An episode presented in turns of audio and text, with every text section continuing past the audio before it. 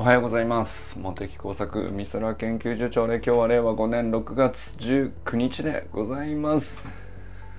寺井修香さん金メダル。いや素晴らしい。素晴らしいよ。マジで。いや本当おめでとうございます。本当おめでとうございます。めちゃくちゃいいジャンプであの映像もねアップされてましたけどめちゃくちゃ良かったな。いやなんか嬉しいですね。いや、6月いい月ですね。何ですか？前の2連覇。えー、ゆかさんの金メダル。こんなことある？いや、すごくない？このサロン。あの、いや、このサロンの関係ないけど。いや、すごい人集まってるね。あのー、10人とはいえこういうこと起こんないよ。へえ、いや、すごいな。いや、ほんとすごいです。マジで。あのー、まあ、走り幅跳びのマスターズ陸上に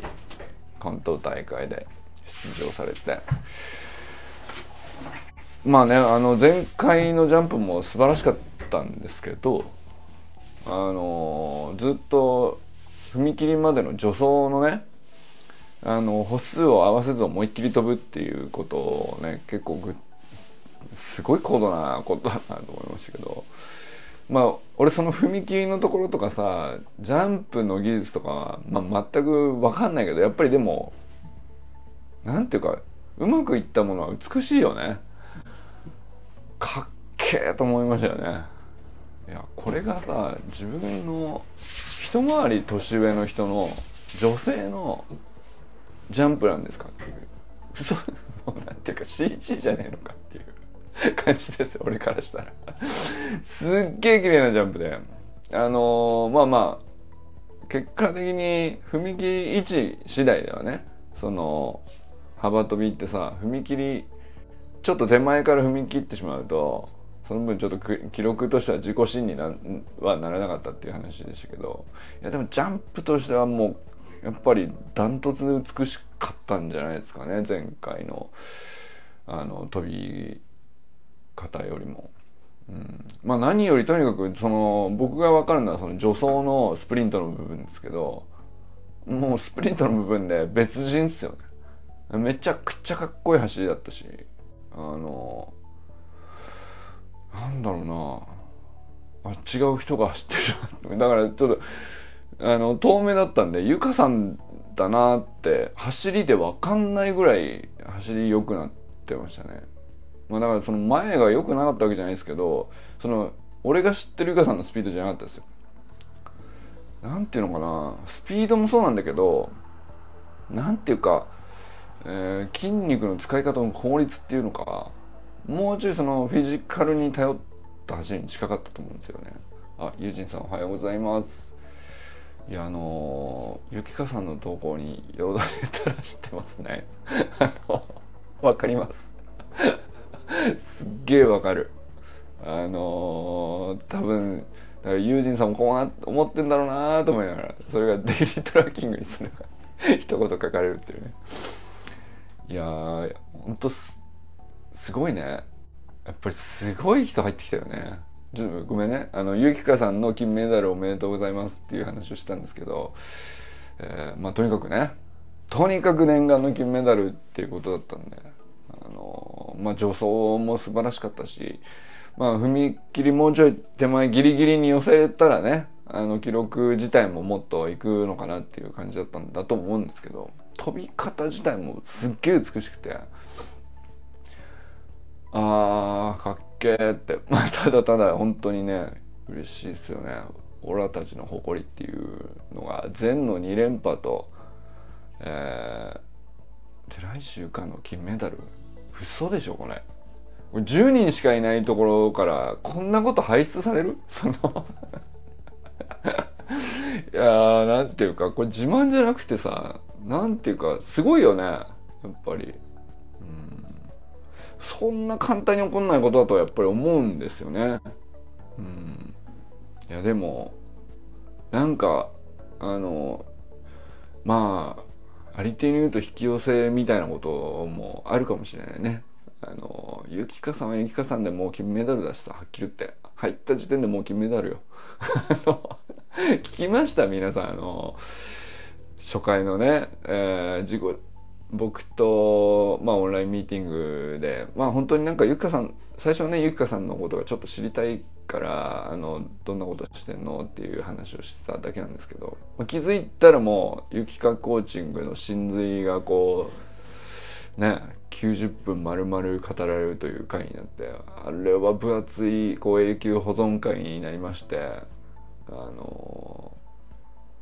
それも含めてなんですけどいや本当ありがたいですね。あの6月5日やな。俺たち誕生日の人たち、えー、俺健太さん奈くんっていうね。あのそれが集まってるだけのことあるよね。これ多分なんかあるんでしょうね。6月になんかいいこう巡り合わせみたいなのがこのサロンにはなんかある気がしますね。あのまあそんなにさ沈んだ時期とかないけどね。その上がりもし浮きも沈みもせずにあのただただ瞑想するままに 瞑想そのものをたのなんていうか割とワイワイ楽しんでやってきたところはあると思うんですけどまあでも例えばなんだろうなあの身内にいろいろ良くないことがあったりとかさ、まあ、それだってさ結構重なってた付き合ったと思うんですよね冬場にね。でまあなんかそういう時ってさ無理にこう上げるんじゃなくてもうとにかく、まあ、そういう時期だねって受け止めるしかないよねっていう時期も確かにあったからね、まあ、そういうのもなんかそういう時もそういう時でやっぱりなんかこういうメンバーでつながってるのってありがたいよねって感じられるこう側面あったじゃないですか。ああかねさんおはようございます。えー、なんだっけ？もうとにかくねゆかさん金メダルおめでとうございます。これはねオラたちの誇りとして あのまたこの辺に飾っとこう。もうね わかんないけど。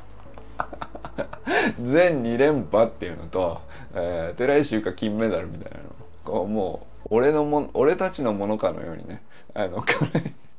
毎日壁紙とかに飾ったやつをこう使って配信するとかねあのやってもいいかもしれないですね。はい砂塚森田さんおはようございます。まああの金メダルはさあの記録じゃないですか。もう砂塚森田だっていうなんていうのスーパーアスリートは逆にもうキングですよね。評価される側じゃないよもうはやね。キングです。毎日さ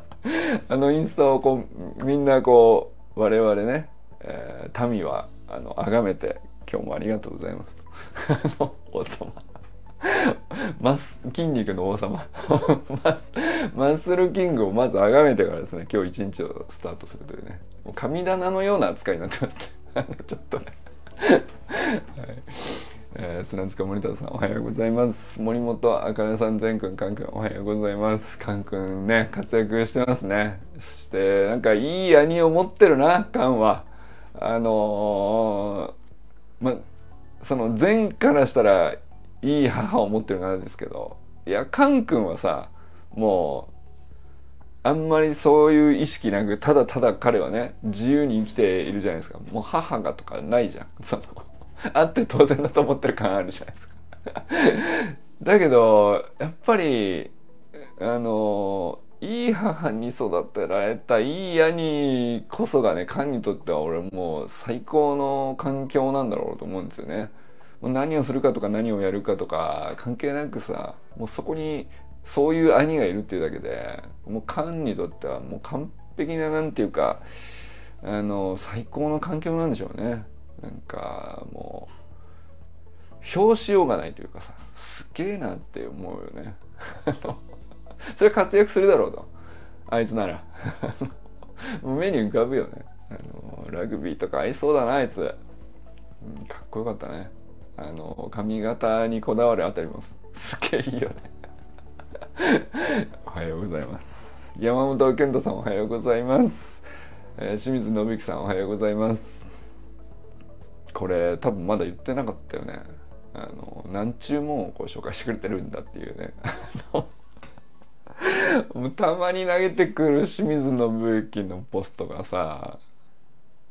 本当ねあの清水さん基本コメント舞台として自称ねあのもうそういう意識でおられるからなかなかポストをするってさこうレアというかあのだけどたまにポストした時のスパイスがえぐいんだよな。めちゃくちゃ振り聞いてるっていうかさここしばらくずなんまあ何ヶ月ぶりかですよね。多分ね。久々に投稿したと思ったらこれっていうさもう腹ちぎれるほど笑ったな。もういやいやまあね普通にねアマゾンプライムに上がってるヒトラーのなタイトルちょっと忘れたあのまあまあそのヒトラーのなんていうの、まあ、再現ドキュメントっぽい雰囲気の映像なんだよね。まあそういう、まあ映画のストーリーとしてはまだちょっと見てないから分かんないんだけど、タイトルも忘れちゃった。まあでもさ、まあすごい剣幕でヒトラーを演じている役者さんと、まあそのね、どうやら戦況よろしくなさそうだという中でこう参謀たちとさ、あの、まあ緊迫したやり取りをしているシーンをこう再現してそれを映画の中でねやってるんであろう映像があるわけですよ。でそこにさあのそこにさ なんか勝手にさテレコでものすごいなんていうのマニアックなこんな漫画の話を当てはめたらあかんやろみたいなそのこんなパロディ誰がわかんのって言ってさ世代も選ぶしさ。だからまあ40代以上じゃないとわかんないじゃない？セイント・セイヤの話とかさ。どうなんですかね？あかねさんとかわかんないですか？あれコスモが足りねえんだよみたいなこと言ってるっていうアテレコをさ字幕でつけてる。なもうすげえパロディーだなと思って。まあおそらく映画自体もさ賛否ものすごかったって話だからあのまあいい映画なんでしょうね。あの物議をちゃんと醸せるだけの問題提起をしてるっていうかまあそれだけこうまあ演技自体はもう間違いなくさ迫真に迫るこうすっげえクオリティの映像だったからさそれがまた逆に超絶振りになってさあの字幕におかしなパロディを入れ込んであるもんだからさその ちょっとやめいや本当によくああいうの見つけてくんね。あのちょ勘弁してくださいよ。本当に。ちょ面白かったな。あのちょっと昨日ね奈くんと一日遊んでたんですけど奈くんもちぎれるほど笑ったってました すげえなと思って清水信之さんおはようございます。えー、寺石ゆかさんおはようございます。そして金メダルおめでとうございます。佐藤直君おはようございます。昨日はありがとうございました。まあめちゃくちゃ完璧な perfect beautiful day をね、過ごすことができましたね。まあこれは後ほど話しましょう。えっと、今日逆再生してないね。砂塚さんから来てるから、えっ、と、中村修平さんおはようございます。山田友人さんおはようございます。診察前のお時間いつもありがとうございます。えー、デイリートラッキングにね一言安倍由紀香のポストが楽しみでしょうがないと そりゃそうだよなあんだけのもうなんかこうちょくちょくちょくちょくこれだけの頻度でいややっぱりあのあの10倍インプットしてると思うんですよねゆきかさんって。まあだからもうほんと軽くちょっとこんなノートどうですかみたいなのを一日こう僕らのサロンにね。もう超有料級のノートですからはっきり言って。今日タイムマネジメントですか。タイムマネジメントプラス今日の格言みたいな。もうなんかあのー、すごいよね。幕の内弁当ですか。じゃないよね。じゃないか。あの分かんないけど。豪華定食セットみたいな感じでさこれセットにされたらもうなんかなあ。あのもうゆゆきかさんもね多分あれサロン立ち上げていずれ運営する人だと思うね。あのあんだけのもの持ってたらあのまあ誰かと一緒にやるのかもしれないしゆきかさん一人でもなんかいけちゃう気もしますけどっていうぐらいのものすごいコンテンツですよね。クオリティも素晴らしいですし自習の後っていうにはもうとどまってないぐらいのこう構造化のクオリティも高いしまあ言葉のこう洗練された感じっていうかいやだってさあのそのね僕とミーティングあゆきかさんおはようございます。あの今日もね早速ありがとうございます。あのそして先日のミーティングもねあのやっぱりすごい味のする内容になっててやっぱ改めてすげえなと思ったんですけど あのいやゆきかオンラインサロンいずれ何かありそうですね将来的に。っていうイメージがこう日々の投稿見せたり一昨日のミーティングとかちょっと聞き直したりしててこれも絶対だなって思ったりしますよね。うん、ゆきかコミュニティはあのあってほしい世の中それが世の中にある方が素敵だよねっていうのをこう周りがこう疑う余地がないっていうかさもうそれくらいクオリティ高いなと思いますよね。えー、それをユージンさんがデイリートラッキングでめちゃくちゃよだれ垂らして待っているというのがですね これもが、これがまたね、あの、いいなっていうね。あ、そうそうそう。そして、あの、ユージンさんのデイリートラッキングにもね、あの、書いてありましたけど、あの、ユージンさんは、ユージンさんと呼ばれたいということなので、ゆきかさんに、よろしくお願いします。これはでもね、あの、初めて会った側でオンラインでしかつながりがなくてユージンさんって呼べるようになるまでって、まあ、普通結構距離あるよね。当然ですよね。まあ普通は最初山田さんから山田ユージンさんのフルネームか。そっちから入るじゃないですか。でもこれまあ一つのサロンの機能かもしれないですけど、まあ、そこの距離をあの割と早めに縮めれるこうなんていうかあの機能になってるというかファンクションというかまあゆきかさんがねユージンさんはあのトラッキングでこういうことを書いてたけどあの、まあ、タイムマネジメントっていう意味で見るともうまさしくこれを実践してるみたいなのって多分めちゃくちゃ見えてると思うんだよね。すげえ相性いいんだろうなと思いますね そのユージンさんとゆきかさんのさ波長が合ってる感っていうかさ、うん、もうゆきさんまだ入ったばっかりで、ちょっと過去の投稿とかわかんないかもしれないですけど、その、ユージンさんがこう過去ずっと哲学の話とか倫理の話とか、うん、まあまさしくあり方ですよね。あり方をどう自由意志としてとかさ、いう自習ノートずっと投稿してきてくれていて、そのあと、まあ、なんだ、なんだかんだこういろんな、あの友人さんなりのこう、発信をサロン内でしてくれてたんですけどそのの結果行き着いたのが今 daily tracking っていうねあの一番 一番超絶シンプルなものを1ヶ月今続けてくださってるわけですけどまあ、ゆうかさんが見てるのはね、あの、ユージンさんって、あ、 daily tracking を投稿してる人なんだってなってると思うんですけど、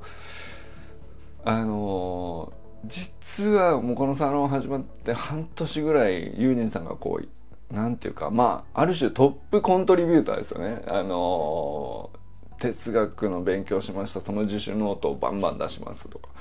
倫理とか中庸とか、あの仏教とか、えーまあ、思想としてこうあのあり方を突き詰めたブッダの考えってどんなことなのみたいな話とかさ もうずっとまあ半年ぐらいずっとやってたんですよね。でそのあのその延長上っていうかさあのここに行くんだって感じですよね。デイリートラッキングに行くんだみたいなさ。あのここでここ1ヶ月ねあのデイリートラッキングでこう淡々と自分が行ったことまあ一言感じたことプラス日ハムの結果みたいな。そのそのさこれまあ極めてこう究極的にこう味を削ったようなあのー投稿が多いんですけどでも根っこはものすごいゆきかさんと波長の合うところをやってた人なんですよね。発信の波長が合うとかかなと思うんですよね。いやなんかだから余計にユージンさんがねあのゆきかさんにあのゆきかさんの投稿にすっげえこういちいちすっげえしびれてる感じもすごい俺わかるし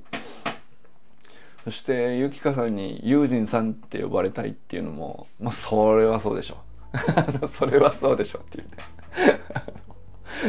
まああのよかったね。友人さんと呼びかけてあの一言いただければと思います。これ何ですか？僕よくわかんないですけどなんで俺はこんなことしてるの？余計なお世話ですね。とても余計なお世話かもしれないけどまあハッピーな余計なお世話はあった方がいいんじゃないかというですね、まあ、そういうことです。そうどういうことわかんないけど、えー、佐藤直君おはようございます。小山愛さんおはようございます。えー、ちょっとねあのメッセージもちょこちょこやったんですけどあのー、まああのまた落ち着いたらゆっくり話せたら面白いかなと思ってるんであのいつでもね声かけてもらえたら思いと思います。そして阿部由紀香さんおはようございます。えー、もうなんかあの10人10人ってやっぱりあの割とちょうどいい人数ですよね。あの30分喋るにはちょうどいいかなっていう。でまあ昨日はあの奈くんがですねあの僕のとこ来てくれましてえー、昨日俺すげえ長い一日でさ朝4時に起きて5時から草野球早朝リーグっていうのがありまして、えー、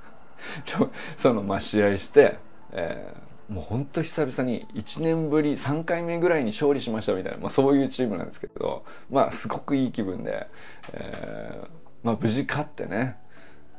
いやほんとこのチームで勝てるってあるんだみたいなくらいなんだけど昨日はほんと気持ちよく勝っててまあまああのよかったよかったで帰ってきたところ9時にその帰ってきたその直後に奈くんがあの金沢発見の駅に着きましたっつって。あの詰め込みすぎじゃないっていうね。あの私の昨日の予定はねそんな感じだったんですけど。まあ草野球終わって帰ってきて直後から奈くんが来てくれて、え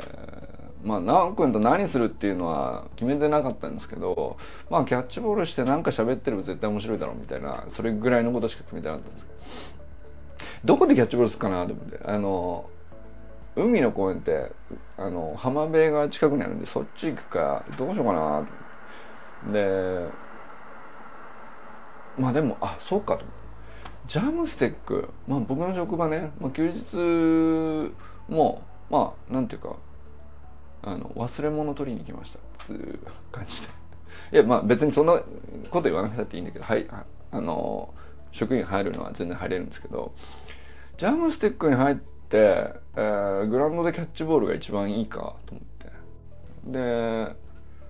あのもう早朝のジャム休日のジャムステックにいてねあの直くんをこうなんていうか船見学とか そのたまたまあの停泊してるジャムステックの研究船が 2, 隻2隻あって「新生丸海明もう最新鋭のこれがこうでああだ」みたいな感じのことをさあの奈くんは別に海洋学に何の興味もなかったとしてもやっぱり物でバカでかいものって面白いんだよね。バカでかいからさあの5,000トンの船とか8,000トンの船とか全長100何メートルの船だったら矢沢浩太さんの遠投でギリギリ届くかなみたいなさその これなんすぐにジャムの話に寄ってしまうんですけど。あのまあまああのまあそんなちょっとジャムステック内の、まあ、海洋学研究に必要な施設をいろいろこう展示されてる、まあ、一般公開されてるとこなんですよね、まあ、休日じゃなくて、まあ、平日だったら普通に一般公開されてる感じの場所がいっぱいあるんで、まあ、そこちょっと見てもらって。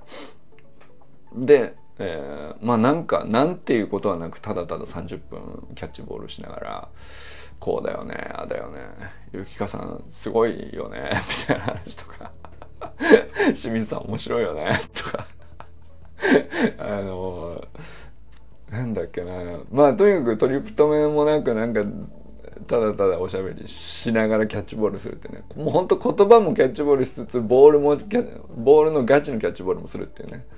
こんなね日体大生にあの草野球で年間に1回か2回しか勝てないチームであのギリギリあの やってますみたいな47のおおじさんがですね22の日体大生にキャッチボールの相手をしてもらうとこれ金取れるっていう話なんですよ。そういう まあそういうことをやってで、まあ、あと教育実習でねいろいろそのあの感じたことがあったんでそのアウトプットをしたいんですみたいなことも言ってたからあのじゃあまあセミナー室はせっかくだから行ってちょっとそこでなんかあの俺と俺が生徒っていう体でもう授業一回やってみるかっつってやってでそれ収録したら面白いなと思ってピンマイクつけてでやったの。でまあほんといい授業であのー、それも30分から1時間まあ2コマ分ぐらいあったと思うんですけどまあまあな内容を全部本当にガチでやったんですよ。あの俺もなかなかいい制度だったと思うしあの直くんの、まあ教育実習でやったこう授業の再現みたいなものも素晴らしかったんですけどこれもなんと録画ボタンを押し忘れるというね ガチのこのピンマイクちゃんと2人分つけてさあの両方の音声クリアに取れるようにしてであの録画してみたつもりだったんだけど最初のテスト録画だけが残っててあの肝心な本編が全然録画ボタン押し忘れてて残ってなかったっていうね。あの そんなそんなことやるんですね。やっちゃいましたね。えー、すいません私と奈くんの間だけのものになってしまいましたまあこういうことが起こるんですよねでも多分世の中あの、価値ある話とか、あの、価値ある内容とか価値ある時間みたいなのがこう膨大に記録されずに残あの流れちゃってると思うんですよね。まあ僕はたまたまミスでその流れたことを意識しましたけどその録画ミスね録画しようと思ってたのに録画ミスでうわあの濃い時間失ったのみたいな感じになった。めちゃくちゃみんなに聞いてほしかった。っていうね。こう思ったわけですよ。だけどあのまず録画しようって思わないんですよ。何も何にもまだ始まってなくてこれから濃くなるかどうか分かんないじゃんっていう状態の時に録画ボタンを押すか押さないかってすごいなんかそんな押すほどでもないかもしれないし取っといたところでねって多分まあ取ること自体は思いつきもしないみたいなさ。でも結果ものすごい価値ある話になっていたりすごい濃い話になってたりあるいはその当人たちはそんなに大したこと喋ってないですよって思ってるかもしれないけど別の場所で別の立場の人が見たらものすごいあそういうことなのっていうのをさあの気づけるかもしれないじゃないですか。っていう話って世の中こう大半全部流れちゃって、え、過去になっていって誰も知らないままあの過ぎ去っていくっていうね中でまあ本当ちょっと一部だけでもあの記録して残してっていうのをやれば絶対価値あるよと。10年後にはきっとなんか熟成されてなんかいい味出してくるんじゃないかっていうね。それがまあ僕がこう何かと記録して残しておこうって思ってることなんですけど昨日だから録画ミスをしてやっぱ改めてそれを思いましたね。撮ったけばよかった。いやめちゃくちゃいい話でした。もうちょっとねあの話して伝えられる話じゃないです。ってことにしときます。あの記録残ってないもんだからちょっと膨らし膨らまして話してる可能性はあります。あのただただでも本当にいい授業だったんですよ。そのねあのまあ奈くんが保健体育の担当でまあそれこそそのこの間ちょっとワークショップでもシェアしましたけど奈くんが睡眠と休養についての内容をやってくれたじゃないですか。まああれその全編通して一通りやってくれて、えー、それこそ深部体温を寝る前に上げて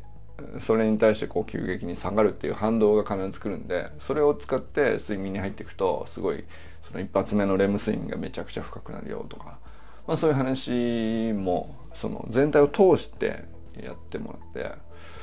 あの何て言うかやっぱり修くんがちゃんと先生っていう体を作ったんですよあえて。もうなんていうか演技じゃなくて。で俺も俺でものすごいなんかあのめちゃくちゃ一生懸命ないい生徒をやりまして。でもなんか変な演技とかでもなくすごく自然な感じでその授業は30分ぐらいやったんですけどめちゃくちゃいい感じだったよね。あのまあおかげでまあ僕しかあの獲得できなかった。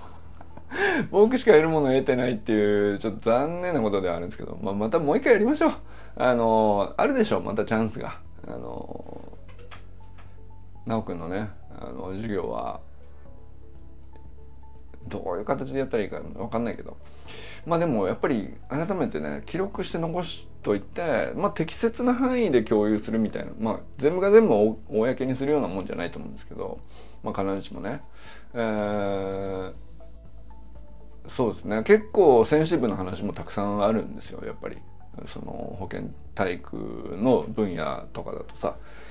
それってやっぱり適切にクローズドな環境を作らないと話せないよねっていうこともたくさんあるからあのでもなんか避けるような話でもないっていうかさ。まあだからそういう意味ではすごくね記録に絶対意味あると思うからこれもうリベンジしよう。と思ってますね。でまあそれ終わってちょっと昼飯も食いに行くかっつってまあちょっとジャムステックの中も食堂あるんだけど休日休みだから、まあ、外に食べに行こうっつって。で横須賀に食べに行って、まあ、そこから先はね昨日サロン内にいろいろ写真をアップしたので、まあ、皆さんもおなんか奈くんと元作がすごい すごい楽しそうに旅をしておられるというね。三浦半島一周の旅っていうね。いや面白かったねあの戦艦ミカサっていうね日露戦争であのロシアの無敵バルチク艦隊をね撃滅した戦艦ミカサっていうですね東郷平八郎あの提督のあの率いるまあ日本海海戦ってやつですね。まあその その歴史がこそ戦艦ミカサの中で展示されてるっていうのがあってですね。まあ、そこがその横須賀米軍基地と海上自衛隊があってそのまあまあその船もさもう今ガチの現役のやつと空ヘリ空母とかもさもう、ま、間近で見れたりするから、まあ、そういうところの中で戦艦ミカサってこう展示物として記念館があるんですよ、でその中入ってああこれ古典ラジオでなんか日露戦争でバルチク艦隊をこうどうやって、ね、戦艦ミカサが倒したのかみたいな話やってたよなと思って。っていうのをこう喋りながらこう全部見学してそしたらあのこんな奇跡あるって感じなんですけどユージンさんがユージンさんがたまたま古典ラジオで日露戦争のあの日本海海戦を聞いてるタイミングであの「えこれひょっとして戦艦ミカサですか?」みたいな。そのなんかがアップした写真。そうです。みたいな。そんなことある。いやだからその次の移動中の車の中でも古典ラジオでそのバルチク艦隊をどうやって倒したかみたいな話を マニアックな話ですよ。だから、まあ、バルチク艦隊はどうそのどういういきさつでその日本海までやってきてたのかとかっていう裏側の話とかね。ロシアはロシアのこうロシア政府側の内内情というかあの向こうも一番前はじゃなくてこういう意見とこういう意見があって結局こういうのを選択したみたいなさ。もうまさしく組織論なんですよ。もうチームビルディングそのものですね。そしてまあ勝った負けたはね歴史上いろいろありますけどまあ勝つ方もいろいろあるんですよね。あの勝ったよっていううまくいったところだけ光を当てるとまあなんかあのそれがただただ良きように語ることもできるんですよ。ただヒーローのストーリーっていうだけではなくて勝った方にもやっぱりいろんなこう組織的にこううまくいってなかったりあのやらかしちゃってたり。でそれがどう転ぶかわからないなんかあのまあギリギリそのまあ失点もたくさん重ねながら得点を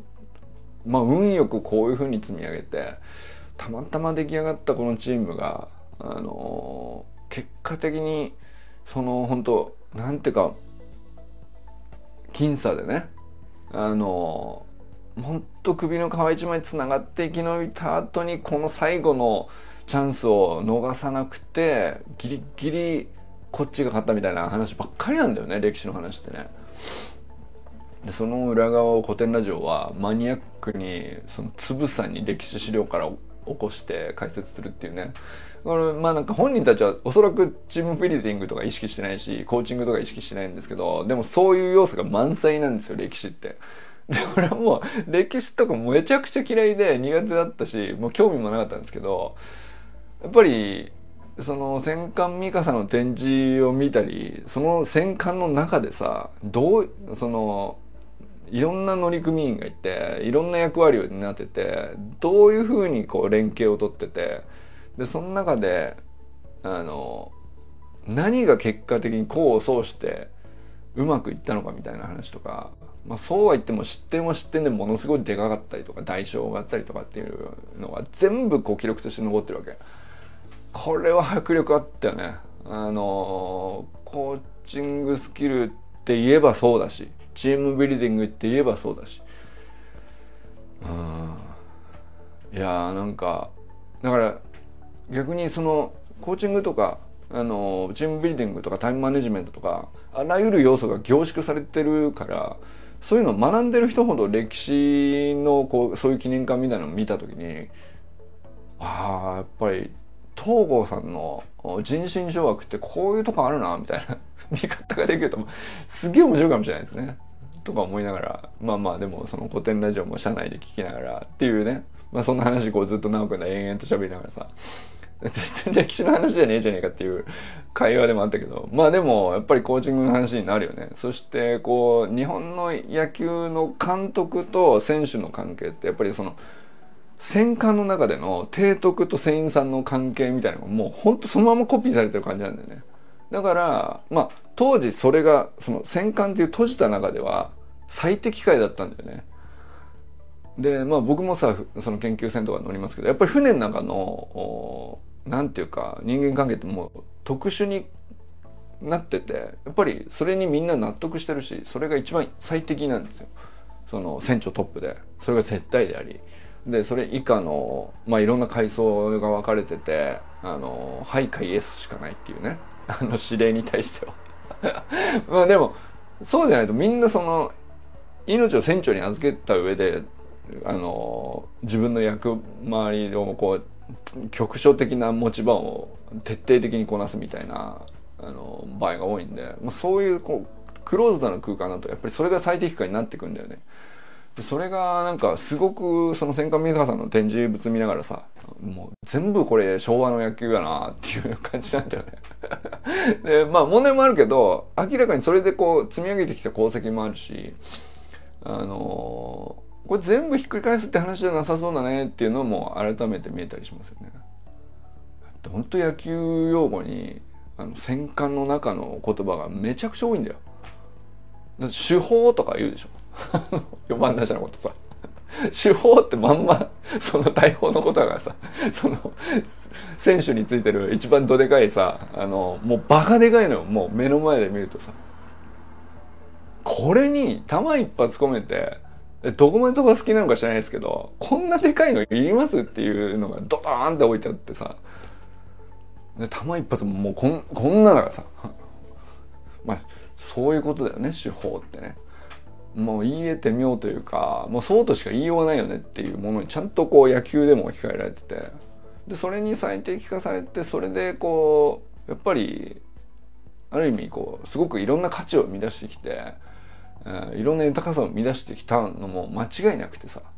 でそれでこう確固たるあのものを積み上げてきた歴史があるからこそ逆になかなかうまく変わるべきところを変えられないっていうのもあると思うんですよね一方ではね。っていう話をねこうずっと延々と車内しながらあの三浦の先端の城ヶ島まで行ってで帰りにちょっと温泉入って、えー、富士山の見える温泉なんですよ。夕日が沈む富士山をあのサウナから見るみたいな。もう最高もう最高でしたね。ありがとうございます。 perfect beautiful days を days day あ perfect beautiful day をね昨日は過ごすことができましたね。いやあのー、まあとにかくありがとうございました。今日は皆さん一日どなたと笑いますでしょうか？今日も良き一日をお過ごしください。ゆきかさんありがとうございます。えー、君くん周平さん、うん、いや誰だこれ。友人さんうん。あかねさんが今日来てくれてますね。ありがとうございます。それでは良き一日を。じゃあね